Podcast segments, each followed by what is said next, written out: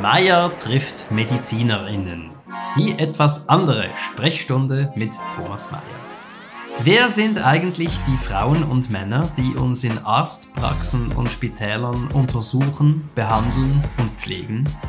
Was treibt sie an? Was bringt sie an ihre Grenzen? Ich bin Thomas Mayer, Schriftsteller aus Zürich.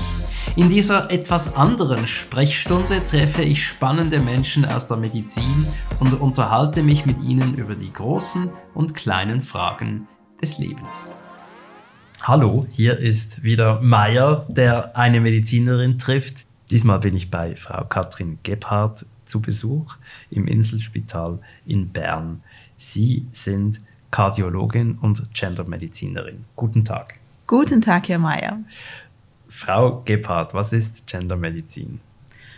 Ja, Gendermedizin äh, beschäftigt sich mit den Unterschieden zwischen Mann und Frau bei Gesundheit und im Krankheitsfall und wie sich eben diese Unterschiede auf die, die Prävention, auf die Diagnostik und auf die Therapie und den Krankheitsverlauf auswirken. Sagen Sie mal, was ist so ein typischer Unterschied, ein augenfälliger Unterschied? Ja, ein Unterschied, der immer gern herbeigezogen wird, ist zum Beispiel beim Herzinfarkt, dass Frauen sich dort oftmals mit anderen Symptomen präsentieren als die Männer. Die Männer haben oft diesen typischen Brustschmerz, der an den linken Arm und den Unterkiefer ausstrahlt. Und bei den Frauen ist es eben so, dass sie zwar auch Brustschmerzen haben können, aber oftmals noch andere Symptome gleichzeitig wie Bauchschmerzen und Übelkeit. Sie sind also eher noch vegetativ überlagert, nennen wir das. Und das macht das Ganze viel schwieriger. Und deswegen werden Frauen auch oft äh, später behandelt bei einem Herzinfarkt als die Männer. Worauf ist es zurückzuführen, dass die Symptome sich so verschieden zeigen? Ja, das ist noch gar nicht hinreichend erforscht. Ähm, wir wissen, dass zum Beispiel die Geschlechtshormone einen Einfluss haben auf die Nervenzellen, auf die sensorischen, also was zum Beispiel die, äh, das Wahrnehmen von Schmerzen angeht. Andererseits gibt es aber auch soziokulturelle Faktoren, die für diesen Unterschied äh, verantwortlich sind. Äh, zum Beispiel Frauen stellen erstmal sich selbst hinten an und äh, kümmern sich dann erstmal noch um den Haushalt, die Kinder, die Eltern und äh, alles Mögliche, bis sie dann denken, ja, eigentlich geht's mir nicht gut und irgendwas ist, stimmt nicht und jetzt sollte ich vielleicht doch mal Hilfe rufen und realisieren dann oft erst später, was, was eigentlich los ist. Das ist ja etwas, was man gemeinhin eher, eher den Männern zuspricht, nämlich dass sie sehr spät bis gar nicht zum Arzt gehen. Also da gibt es eine Parallele. Ja, das stimmt. Also es ist grundsätzlich so, dass, dass Männer Vorsorgeuntersuchungen äh, weniger oft in Anspruch nehmen als Frauen, dass eben Präventionsmaßnahmen, Männer leben ungesünder als äh, Frauen, äh, rauchen mehr, trinken mehr Alkohol, nehmen öfters Drogen. Und das ist auch der Grund, warum, einer der Hauptgründe, warum Männer früher sterben als die Frauen, haben eine kürzere Lebenserwartung. Aber es gibt eben auch Krankheitsbilder wie den Herzinfarkt, wo das eben so ist, dass, dass es als typische Männerkrankheit gesehen wird und Frauen sich gar nicht so bewusst sind, dass sie das auch haben können. Und eben auch die Tatsache, dass Frauen sich zunächst um die anderen kümmern, bevor sie sich um sich selbst kümmern. Das spielt hier schon auch eine Rolle. Jetzt, wenn man so an einen Herzinfarkt denkt, dann äh, denkt man auch gleich an den Herzstillstand und den Rettungswagen. Also das ist ja nicht etwas, wo man noch den Abwasch machen kann und die Kinder zu Bett bringt. Oder täusche ich mich da? Nein, also wenn das Herz nicht mehr schlägt, dann wird es ganz schwierig, die Kinder noch ins Bett zu bringen. Aber äh, eben auch da gibt's leider Unterschiede, Geschlechterunterschiede. Wenn so ein Herz-Kreislauf-Stillstand äh, bei einer Frau passiert, in der Öffentlichkeit, werden Frauen eben weniger oft ähm, als Männer reanimiert durch Laien. Und das ist natürlich auch sehr bedenklich, äh, dass diese Hilfestellung weniger oft bei Frauen geleistet wird. Und auch hier sind die Gründe vielschichtig. Man geht davon aus, dass man eher zögerlich ist, einer Frau dann äh, auf die Brust zu drücken, wenn sie da äh, leblos liegt.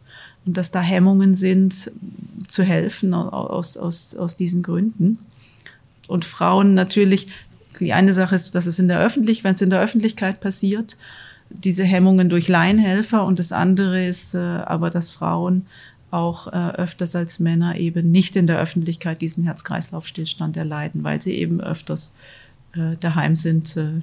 Das heißt, es gibt vermeidbare Todesfälle bei Frauen nach Herzinfarkt aufgrund von falscher Einschätzung?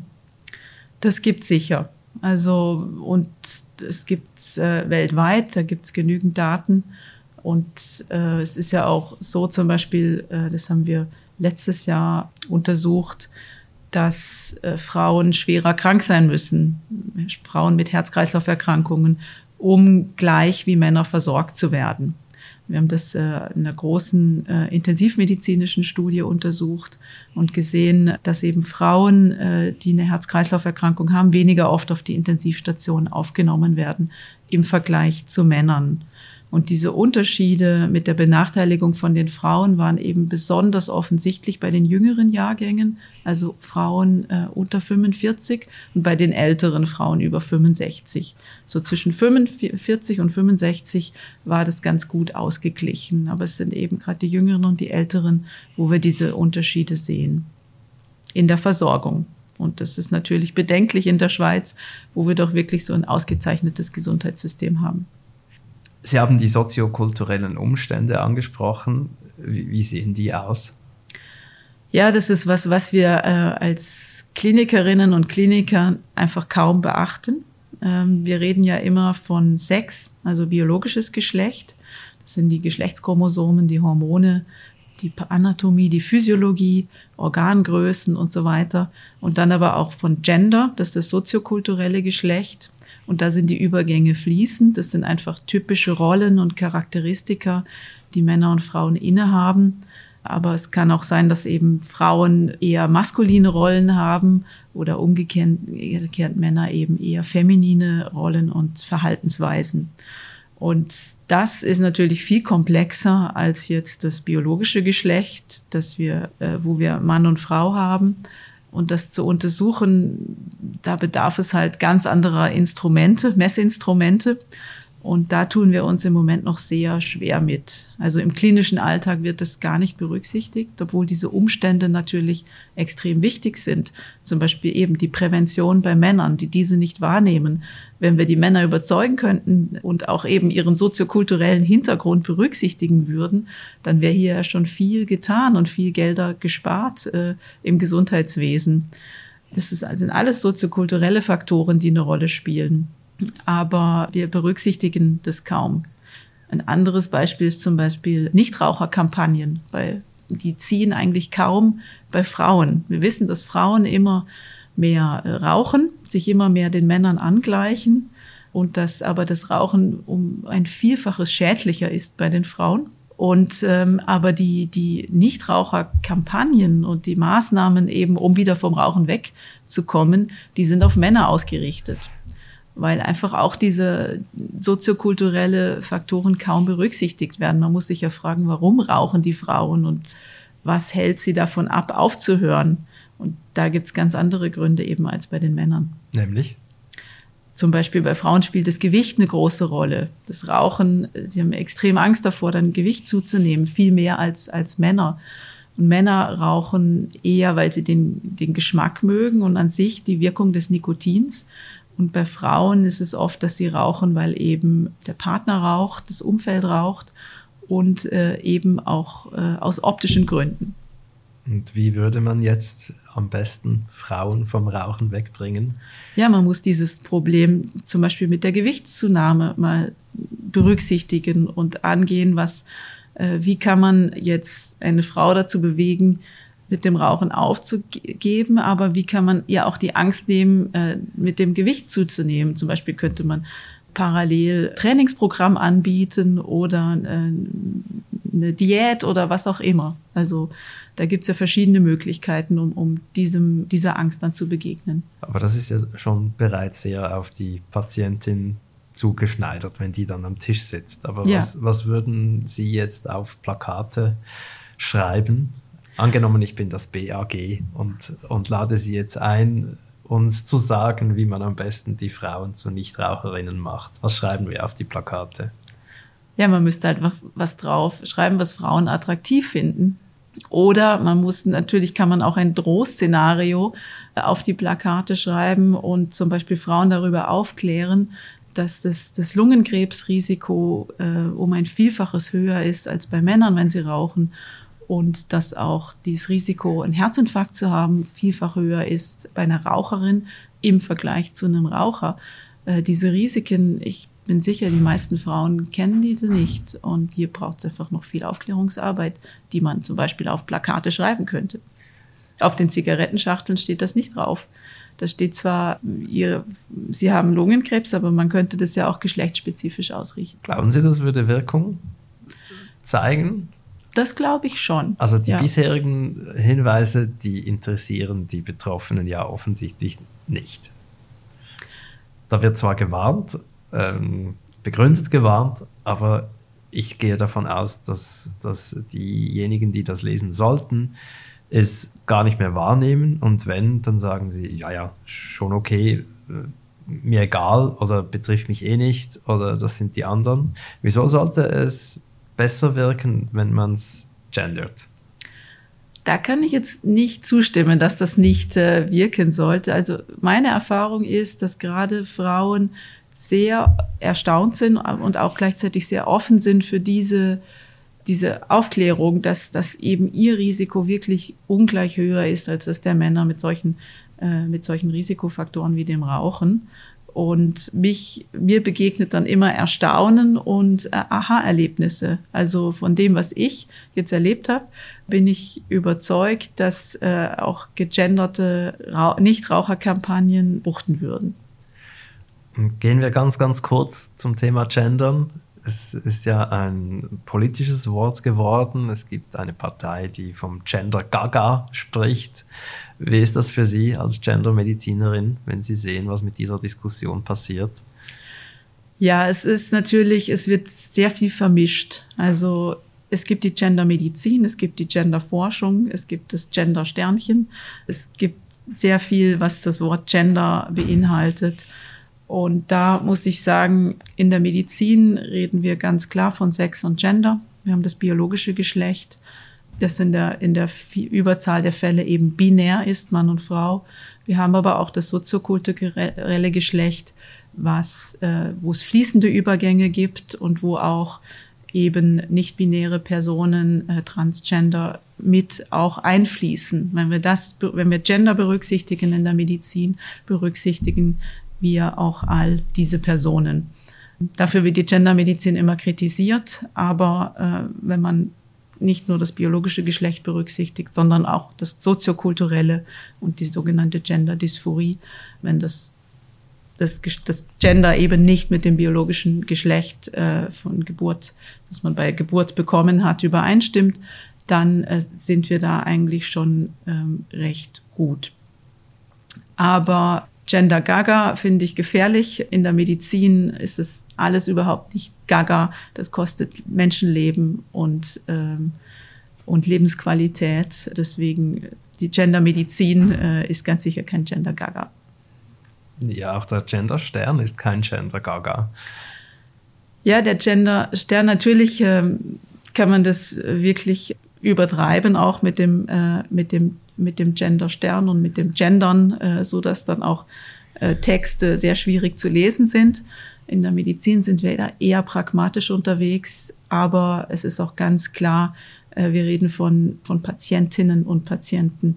Es gibt Ärztinnen und Ärzte. Es gibt Krankenschwestern und Krankenpfleger. Und all diese Personen äh, verdienen es, so äh, entsprechend ihres Geschlechtes äh, behandelt zu werden. Machen Sie den Gender-Stern privat oder den Gender-Doppelpunkt? Wenden Sie den an? Ich wende den an, ja. Ja. Wo ist Ihre Limite? Wenn es meinen Text so äh, verunstaltet, dass er nicht mehr lesbar ist, dann, dann ist mein Limit da. Der Text muss deutlich lesbar sein. Und ich glaube, da es ist wichtig, wirklich, die, die äh, Gender Equality ist ein anderes Thema in der Medizin. Äh, das betrifft eben Ärztinnen und Ärzte, die Forschenden, all das, da gibt es auch noch viel Arbeit zu tun und da finde ich es auch extrem wichtig, die Geschlechter zu berücksichtigen. Aber es, der Text muss immer noch vernünftig lesbar sein und die Message muss rüberkommen, ansonsten wird es dann schwierig. Sie haben vorhin gesagt, dass es in, bezüglich Sex, also Geschlecht, gibt es genau zwei. Das ist ja aber manchmal nicht ganz eindeutig. Es gibt ja Babys, die mit verschiedenen Geschlechtsmerkmalen zur Welt kommen. Ja, das gibt es in der Tat. Also wir reden der, eben vom binären Geschlecht ähm, äh, XX und XY anhand des Chromosomensatzes. Es gibt, das ist auch sehr gut beschrieben, sehr seltene, das sind meistens Enzymdefekte, äh, der sogenannte Hermaphrodismus, wo eben der Genotyp männlich ist, aber das Erscheinungsbild weiblich. Das sind aber endokrinologische Krankheitsbilder und diese Patientinnen und Patienten werden sehr gut betreut, auch, äh, auch psychologisch. Oft äh, wird dann erst in der Pubertät klar, was das genetische Geschlecht ist. Und das sind eben die sogenannten Zwitter oder Hermaphrodismus, die wirklich selten, das sind seltene Krankheitsbilder, die eine sehr gute Betreuung brauchen und diese aber auch bekommen. Aber man muss auch sagen, das ist selten und ich habe schon eben Textstücke gesehen, wo dann das nicht biologisch, äh, das biologische nicht-binäre Geschlecht beschrieben wird, äh, dass man immer und überall berücksichtigen muss. Von der Medizin her können wir da sagen, dass eben, das sind seltene Krankheiten, die, die berücksichtigt werden, die eine sehr gute Behandlung bekommen, es auch benötigen. Ähm, aber es ist eben wirklich selten. Also so selten, dass Sie sagen, es ist bei allen Anstrengungen äh, für Gleichberechtigung nicht notwendig, von einem dritten Geschlecht zu sprechen. Biologisch nein, aber wir haben natürlich, was Gender angeht, da sieht die Situation ganz anders aus. Aber das nicht-binäre biologische Geschlecht, ähm, das ist wirklich so selten, dass äh, ich habe auch schon Forderungen gesehen, dass das in allen Studien, in Forschungsstudien berücksichtigt werden muss. Das ist gar nicht machbar. Ich habe zum Beispiel als Kardiologin, ich glaube als Studentin einmal solch einen Fall gesehen. Die sind, äh, das sind die Patientinnen und Patienten sind in der Endokrinologie meistens betreut, aber äh, man kann, so eine Forderung ist zum Beispiel gar nicht umsetzbar. Gibt es männliche Gendermediziner? Ja, das ist leider ein bisschen ein trauriges Thema. Leider interessieren sich sehr, sehr wenig Männer für das Thema. Äh, wir haben ja den Gendermedizin-Studiengang in, der Schweiz etabliert vor, vor zwei, zwei bis drei Jahren. Der läuft jetzt dann in die dritte Runde. Und im ersten Jahrgang hatten wir einen Mann, immerhin. Im zweiten Jahrgang schon drei. Und jetzt hoffe ich, vielleicht werden es jetzt äh, im nächsten Jahrgang fünf oder sieben. Das wäre, das wäre toll. Aber es ist wirklich, leider äh, interessieren sich Männer kaum für das Thema was sehr schade ist. Worauf führen Sie das zurück? Ich glaube, es gibt hier die, den Trugschluss, dass Gendermedizin einfach Frauenmedizin ist. Und das, das stimmt halt wiederum auch nicht. Es, in vielen Fächern sind die Patientinnen benachteiligt, wie jetzt zum Beispiel in der Kardiologie. Aber es gibt auch andere Fächer wie die Psychiatrie, wo, wo die Therapien äh, an Frauen ausgerichtet sind und wo die Männer benachteiligt sind. Oder auch die Osteoporose wird immer gerne als Beispiel herangezogen. Oder wie eben schon erwähnt, die Prävention. Hier äh, gibt es bei den Männern auch noch viel zu tun. Also es ist durchaus keine Frauenmedizin, aber wahrscheinlich fehlt hier Aufklärungsarbeit bei den männlichen Kollegen, dass sie verstehen, dass auch, dass das Gendermedizin eben auch den Männern nützt und nicht nur den Frauen. Ist das etwas, was Sie hier im, im Spital- und Forschungsalltag auch erleben? Also werden Sie auf eine gewisse Art belächelt oder müssen Sie sich immer wieder erklären?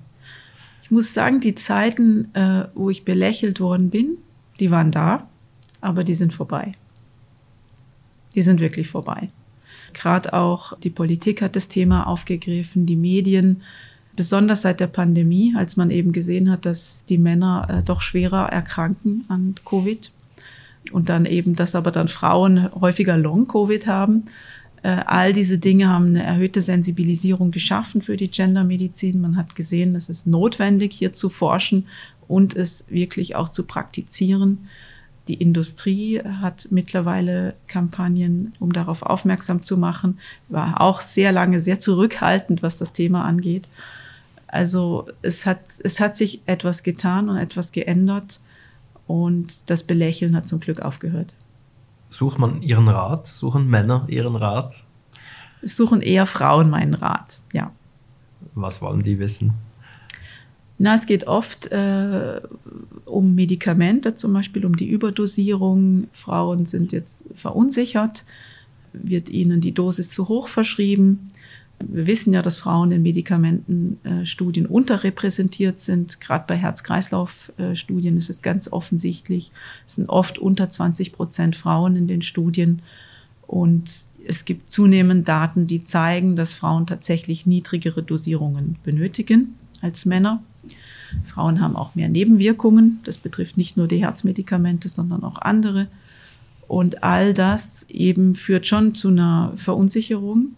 Uns fehlen die Leitlinien, die ganz klar sagen, diese Dosierung für Frauen, diese für Männer. Das haben wir noch nicht. Und da werde ich relativ oft zu dem Thema angefragt, was soll ich denn jetzt konkret machen? Äh, ich fühle mich nicht wohl mit dem neuen Medikament. Ich habe den Eindruck, das hilft mir nicht. Könnte das überdosiert sein?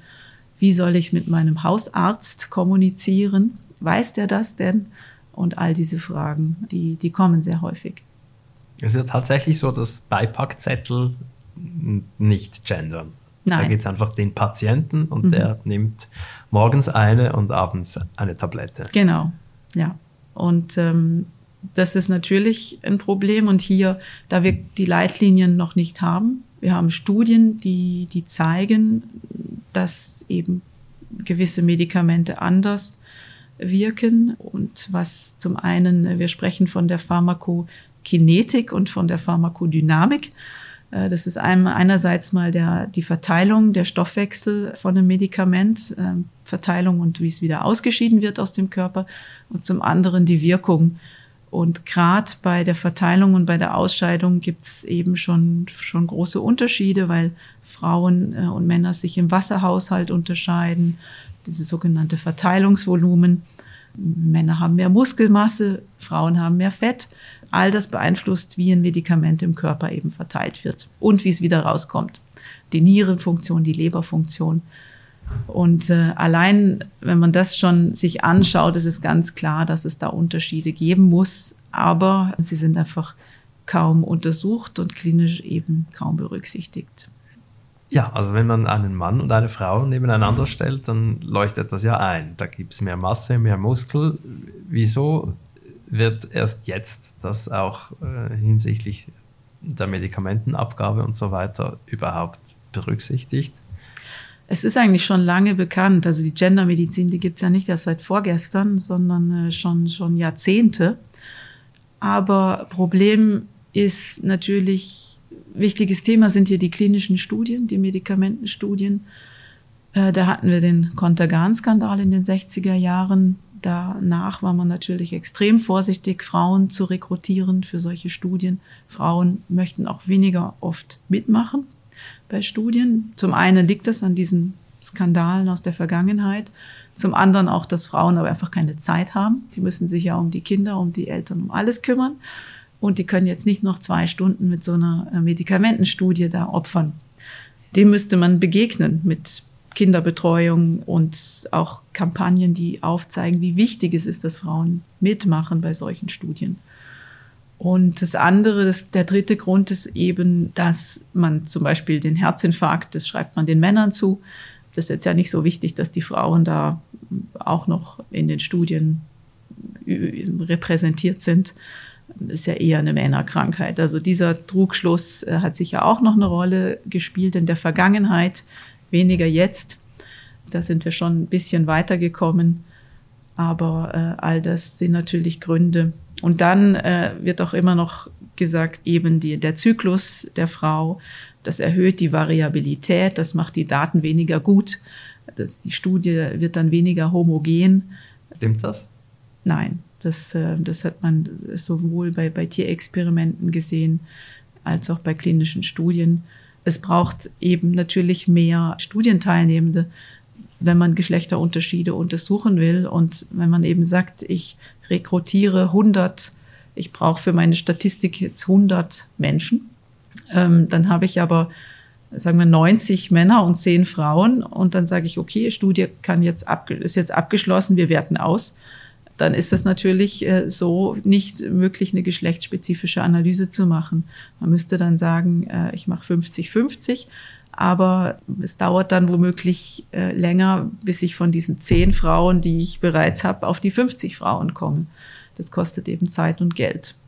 Thema für die Industrie, aber auch ein Thema für, für die Forschenden, die dann länger warten müssen, bis sie ihre Daten publizieren können. Jetzt gibt es ja auch äh, spezifische Frauenleiden wie die Endometriose, die ja auch nicht sehr fundiert erforscht ist. Woran liegt das? Endometriose ist jetzt nicht so mein Thema, das gehört mehr in die Gynäkologie. Aber ja, diese Frauenkrankheiten hat man doch auch in der Vergangenheit, äh, auch historisch, immer ähm, hinten, hinten angestellt, hinter die, die Männerkrankheiten. Wenn Sie sagen Mann, Meinen Sie Männer? Meine ich Männer, ja. Männer haben einfach, sind in, haben und sind äh, in der Medizin immer noch in den Führungspositionen. Und das ist sicher auch ein Grund, warum äh, die Gendermedizin es jetzt auch noch nicht so aufs Podium geschafft hat, weil Leitlinien werden überwiegend von Männern geschrieben, die, die äh, Klinikdirektoren sind überwiegend männlich. Äh, gerade noch in der Schweiz oder in Deutschland sind wir, sind wir hier wenig vorangekommen in den letzten Jahren. Also das Thema Gleichberechtigung geht Hand in Hand mit der Gendermedizin. Und das ist eben auch der Grund, warum eben so typische Frauenkrankheiten doch eher noch im Hintergrund stehen, wie jetzt eben zum Beispiel die Endometriose. Also könnte man sagen, das ist eine Form von Sexismus, diese Unterforschung. Ja, ich würde es jetzt so nicht als gehen? absichtlichen Sexismus, es ist ein, ähm, ich würde es als unconscious bias bezeichnen. Also etwas, was uns nicht wirklich bewusst ist. Gender Bias, der, der da ist, aber den niemand jetzt absichtlich macht, der eben im Unbewussten existiert. Ob absichtlich oder nicht, das Ergebnis ist ja das, dasselbe. Die Endometriose ist untererforscht.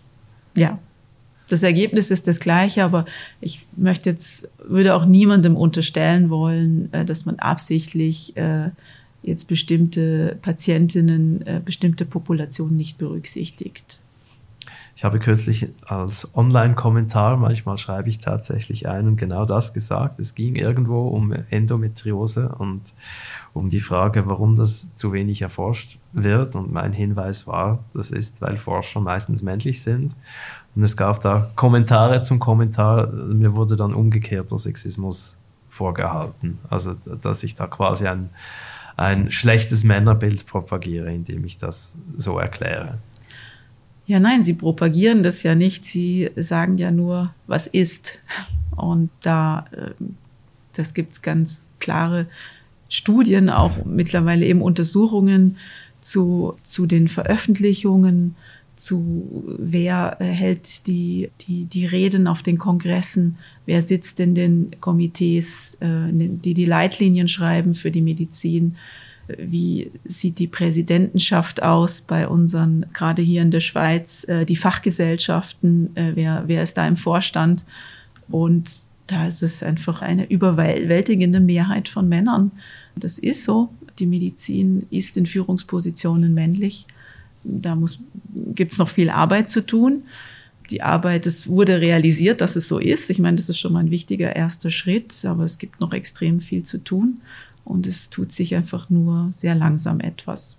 Gerade auch in der Forschung eben, äh, wir haben 60 Prozent Medizinstudentinnen, aber nach oben hin, äh, wenn es dann zu den höheren Positionen geht, zu den Professuren, da sind es dann nur noch, glaube zwischen 10 und 15 Prozent Frauen.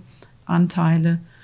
Und wir reden hier von der sogenannten Leaky Pipeline, also ein, ein Rohr, wo dann äh, die Frauen einfach im Verlauf der Karriere rauspurzeln. Und das müssen wir einfach verhindern. Wir, wir, wir haben ja, wir verlieren ja einen enormen Talentpool, Kreativität äh, und eben auch die Aufmerksamkeit für typisch weibliche Erkrankungen. Und äh, da verliert die Medizin ganz viele Ideen und ganz viel Kreativität, was total schade ist. Sie haben das Problem vorhin als Unconscious Bias äh, beschrieben. Was unternehmen Sie dafür, dass der Bias more conscious wird und was passiert dann? Ja, für uns ist zum einen wichtig, auf das Thema aufmerksam zu machen. Also ich habe in, in jedem Vortrag auch zum Beispiel ein paar Folien über die Gleichberechtigung.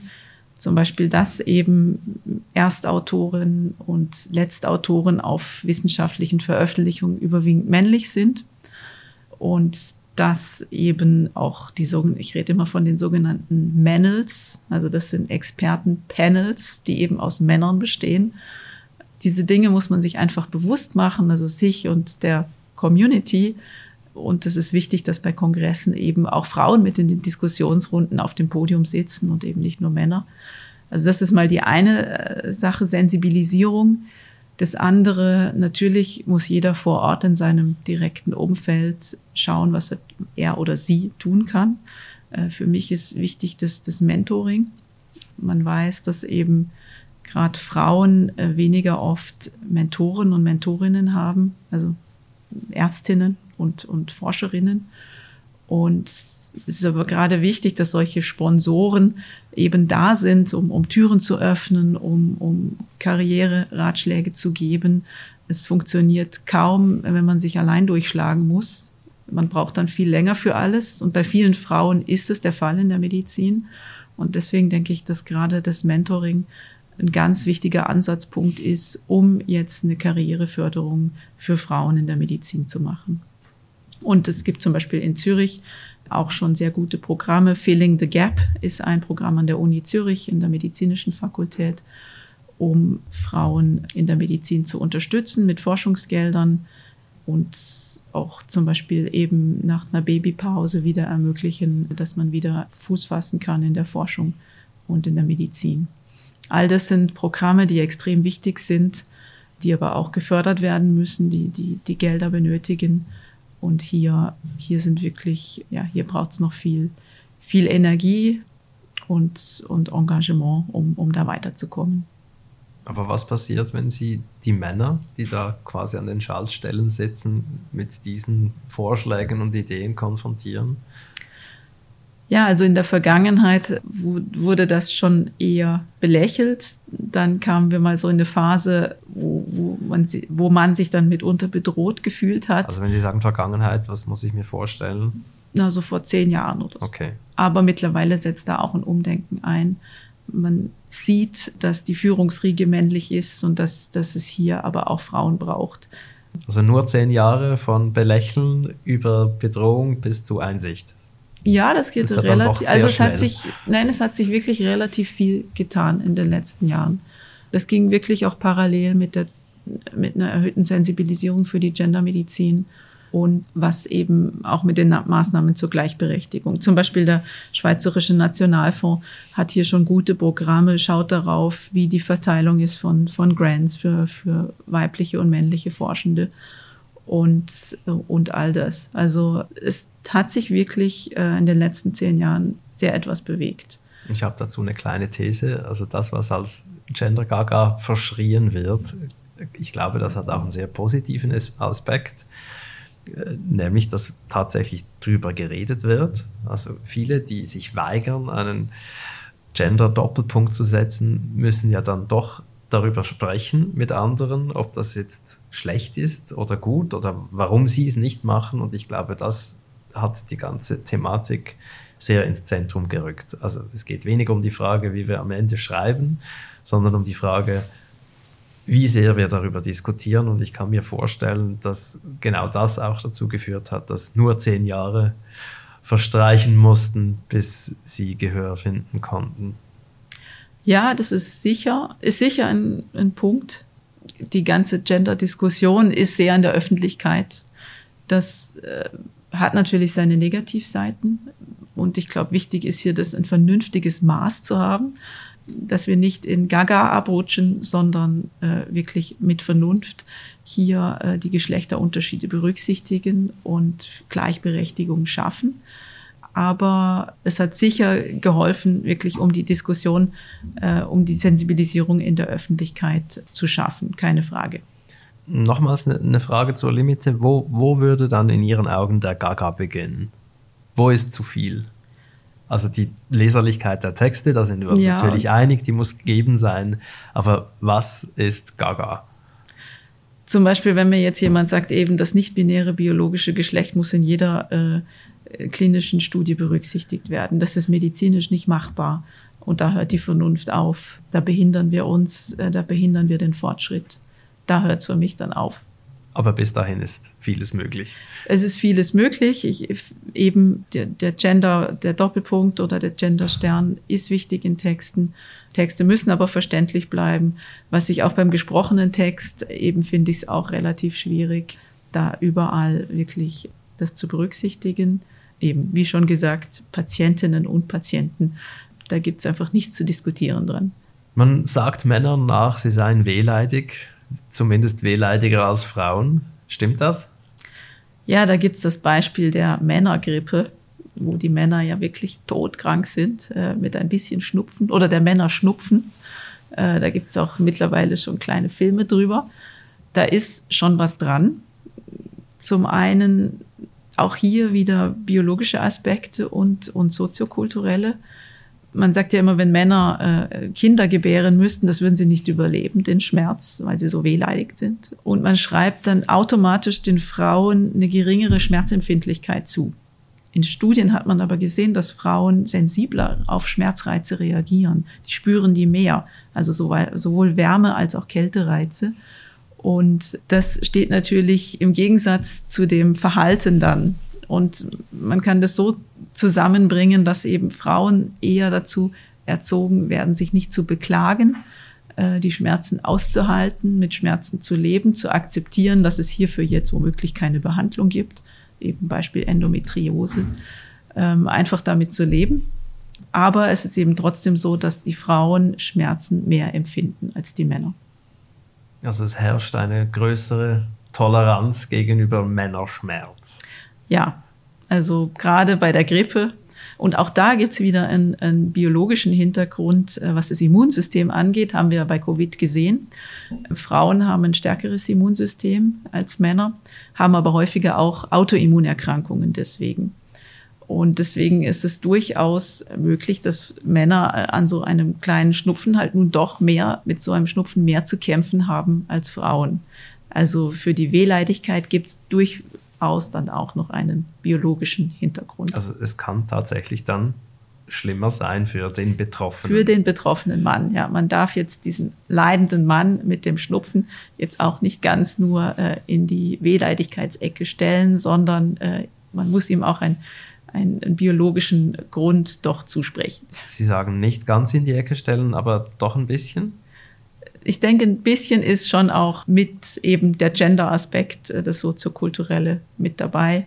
Aber es ist ein Gemisch aus beiden, wie eben so oft in der Medizin. Und ich glaube, aus dem Grund ist für uns auch wichtiger, dass wir eben uns nicht nur auf die Biologie konzentrieren, sondern auch auf das gesellschaftliche, soziokulturelle Umfeld äh, unserer Patientinnen und Patienten.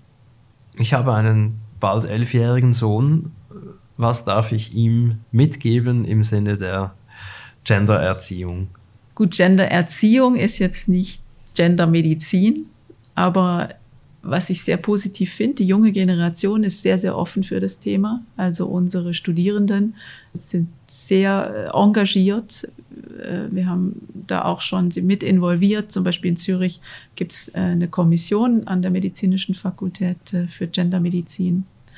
Und dort sind auch Studierende mit involviert und das habe ich als sehr, sehr positiv empfunden, dieses große Engagement und Interesse an dem Thema. Also ich glaube, was jetzt nachkommt an Nachwuchsforschenden, Medizinern, da äh, gibt es große Hoffnung, äh, dass, dass hier wirklich das Thema breiten Anklang findet und, und auch mehr Aufschwung erhält als, als noch bisher. Aber was darf ich als Vater eines vorpubertären Kindes oder was soll ich in meine, meine Erziehung aufnehmen? Was soll ich ihm vermitteln? Ich glaube, wichtig zu vermitteln ist, dass es eben die Unterschiede gibt zwischen Männern und Frauen. Das aber, und das andere Thema ist die Gleichberechtigung, die man dann vermitteln muss, dass aber diese Unterschiede nicht davon abhalten sollen, dass, dass Männer äh, und Frauen die gleichen Chancen im Leben haben sollten. Also das heißt, äh, der Aufruf soll sein, gleicher Respekt für beide unter Berücksichtigung der Unterschiede, genau. die gegeben sind. Genau so. Und einer der Unterschiede ist, dass ähm, Frauen das stärkere Immunsystem haben und Männer dann tatsächlich mehr leiden können an der gleichen Erkrankung. Genau, wenn Ihr Sohn jetzt einen Schnupfen hat, dann muss man ihn dann doch vielleicht äh, besser abfangen als jetzt ein gleichaltriges Mädchen. Nichtsdestotrotz, äh, Wehleidigkeit äh, muss man jetzt auch nicht über einen protrahierten Zeitraum dulden müssen. Wie sind Sie selber zur Gendermedizin gekommen? Ich habe eben als Kardiologin, als Assistenzärztin ist meinem damaligen Chef im, beim, bei den Ultraschalluntersuchungen eben aufgefallen, dass das weibliche Herz im Alter stärker schlägt und auch kleiner wird oder kleiner ist als das ältere männliche Herz. Und das war so der erste, mein erster Berührungspunkt mit Geschlechterunterschieden, was auch wieder zeigt, dass eben in meiner Ausbildung hatte ich damit nie zu tun und weder im Studium noch in der Assistenzarztzeit. Äh, das war wirklich am Ende meiner Assistenzarztzeit, wo, wo ich darauf aufmerksam geworden bin. Und dann haben wir das systematisch untersucht an Tausenden von Patientinnen und Patienten am Unispital in Zürich und haben gesehen, dass es hier große Unterschiede gibt. Und dass aber irgendwie nicht klar ist, warum es zu diesen Unterschieden kommt. Das, bis heute sind wir da noch an Forschungsprojekten und versuchen das genauer herauszufinden, was dieses, warum dieses alternde Frauenherz jetzt so schrumpft und das war aber damals der, der, mein erster äh, Berührungspunkt mit der Gendermedizin. Und dann hat mich das Thema einfach nicht mehr losgelassen, weil dann habe ich immer mehr entdeckt, was, was einfach, wo es eklatante Unterschiede gibt, die nicht berücksichtigt werden, wo, wo es äh, wirklich äh, wichtige Forschungsthemen gibt. Und dann natürlich darüber hinaus der, der klinische Alltag, wo wir das gar nicht umsetzen. Aber ich habe dann erst vor sieben Jahren äh, die Möglichkeit bekommen, in dem Bereich zu forschen. Als mir dann der Schweizerische Nationalfonds die Professur zugesprochen hat, äh, damals war das dann der Moment, wo ich dann sagen konnte, okay, jetzt kann ich hier frei forschen und in dem Gebiet, das mich interessiert. Und das war eben die Gendermedizin. Was ist die jüngste Entdeckung, die Sie gemacht haben, was Unterschiede zwischen den Geschlechtern anbelangt? Ja, wir, also wir haben Studien im Bereich äh, Intensivmedizin und äh, aber auch Kardiologie und, und zu Covid. Und gerade das Thema Sex versus Gender beschäftigt uns sehr, weil wir gerade bei Gender fehlen uns wirklich noch, noch große, noch Studien. Und zum Beispiel haben wir bei Covid jetzt untersucht, wie es bei der Akut-Covid-Erkrankung, ob da das biologische Geschlecht einen größeren Einfluss hat oder das soziokulturelle. Und da haben wir gesehen, dass das soziokulturelle kaum Einfluss hat, sondern das sind wirklich biologische Unterschiede zwischen Männern und Frauen, äh, wie zum Beispiel das Immunsystem und die Hormone, die hier dafür verantwortlich sind, dass Männer schwerer erkranken an der Akuterkrankung. Aber im Gegensatz dazu haben wir beim Long-Covid eben einen enormen Einfluss von soziokulturellen Faktoren gesehen in einer Studie, was wir jetzt derzeit gerade noch, was noch nicht veröffentlicht ist. Zum Beispiel, ähm, was ist so ein Faktor? Zum Beispiel alleine leben, Stress haben, alleinerziehend sein. Das sind alles Dinge, die bei Frauen öfters vorkommen. Ein geringeres Einkommen haben, eine geringere Bildung. Ähm, das sind Faktoren, die Long-Covid begünstigen. Inwiefern kann ein geringeres Einkommen Long-Covid begünstigen? Mehr Sorgen, mehr Stress. Ähm, gerade die Pandemie hat gerade bei, bei Menschen, die vorher schon, sagen wir mal, benachteiligt waren, keine finanzielle Sicherheit hatten, hat es sicher nochmals verstärkt, diese Sorgen. Und eben, es gibt, unsere Studie zeigt, dass, dass gerade diese Faktoren schon, schon wichtig sind bei den Langzeitfolgen von Covid. Und all diese soziokulturellen Faktoren, die, die die Langzeitfolgen beeinflussen, die berücksichtigen wir nicht in der Medizin. Also soziale Unterstützung wäre hier das Thema, äh, das aufzufangen, schauen, wie ist das Umfeld, äh, wie kann man eben unterstützen. Und ich denke, da wäre ein Ansatzpunkt da, äh, auch für die Behandlung von Long-Covid. Und es zeigt, dass das Long-Covid-Thema noch lange nicht vorbei ist. In den USA kam jetzt eine Studie raus, dass extrem, es sind ja extrem viele jüngere Menschen betroffen, bei uns das Alter, mittlere Alter in, in unseren Studien ist 45 Jahre. Die stehen ja alle mitten im Berufsleben. Also das heißt, die, die Folgen für die Wirtschaft äh, sind enorm, wenn all diese Leute ausfallen. Und Daten aus den USA zeigen eben schon, dass es Millionen Menschen betrifft, die nicht mehr arbeitsfähig sind. Und ich glaube, da muss man wirklich sich auch öffnen. Nicht äh, klar, es gibt den medizinischen Teil, aber auch die soziale Unterstützung und all das, was, was mit einfließen muss in die Behandlung von Long-Covid. Am Triemli-Spital in Zürich gibt es ja eine Long-Covid-Sprechstunde und da hat ein Arzt gesagt, dass 80 Prozent der Patienten seien weiblich und mhm. zwischen 25 und 40. Genau so ist es, ja. Also auch bei unserer Studie, wir hatten äh, das an 3000 äh, Patientinnen und Patienten in der Schweiz untersucht, die äh, eben an, an den Unispitälern Basel, äh, Zürich und Bern waren und am Kantonsspital Baden also über die ganze Deutschschweiz. Und dort haben wir genau das gesehen. Es sind äh, viel mehr Frauen als Männer. Und die Frage stellt sich eben, die Männer waren schwerer krank. Warum haben jetzt Frauen eben dieses, öfters dieses Long-Covid? Und hier äh, eben fließen eben diese soziokulturellen Risikofaktoren mit ein. Und die sollten berücksichtigt werden. Die Long-Covid-Sprechstunden sind extrem wichtig. Wir haben hier auch äh, einen, die an verschiedenen, in verschiedenen Departements auch angesiedelt sind. Aber ich glaube, äh, es kommen ständig neue Daten raus zu Long-Covid und die müssen berücksichtigt werden. Es gibt ja trotz allem, nach allem immer noch Menschen, die überzeugt sind, die Maßnahmen zum Infektionsschutz seien total übertrieben gewesen und sinnlos. Was entgegnen Sie diesen Leuten? Ja, das ist ein schwieriges Thema. Ich glaube, von Seiten der, der Gendermedizin, man hat eindeutig gesehen, dass sich zum Beispiel während des Lockdowns die Frauen mehr infiziert haben als die Männer, weil Frauen natürlich in Berufen sind, die nicht im Home, öfters als Männer in Berufen sind, die nicht im Homeoffice bleiben können, also im Verkauf, in der Pflege, in der Kinderbetreuung, Pflegeheimen, Altersheimen, all das. Und man hat gesehen, dass sie sich mehr infiziert haben also auch da eben die Maßnahmen äh, zum Infektionsschutz äh, haben auch eine geschlechtsspezifische Auswirkung gehabt. Ich sehe, zu Gendermedizin gibt es sehr viel zu erfahren. Vielen Dank, dass Sie Ihre Erkenntnisse mit uns geteilt haben und sich Zeit genommen haben für dieses Gespräch. Das war sehr interessant. Dankeschön, Frau Professor Gebhardt. Gerne geschehen und ich freue mich auch sehr über Ihr Interesse an dem Thema.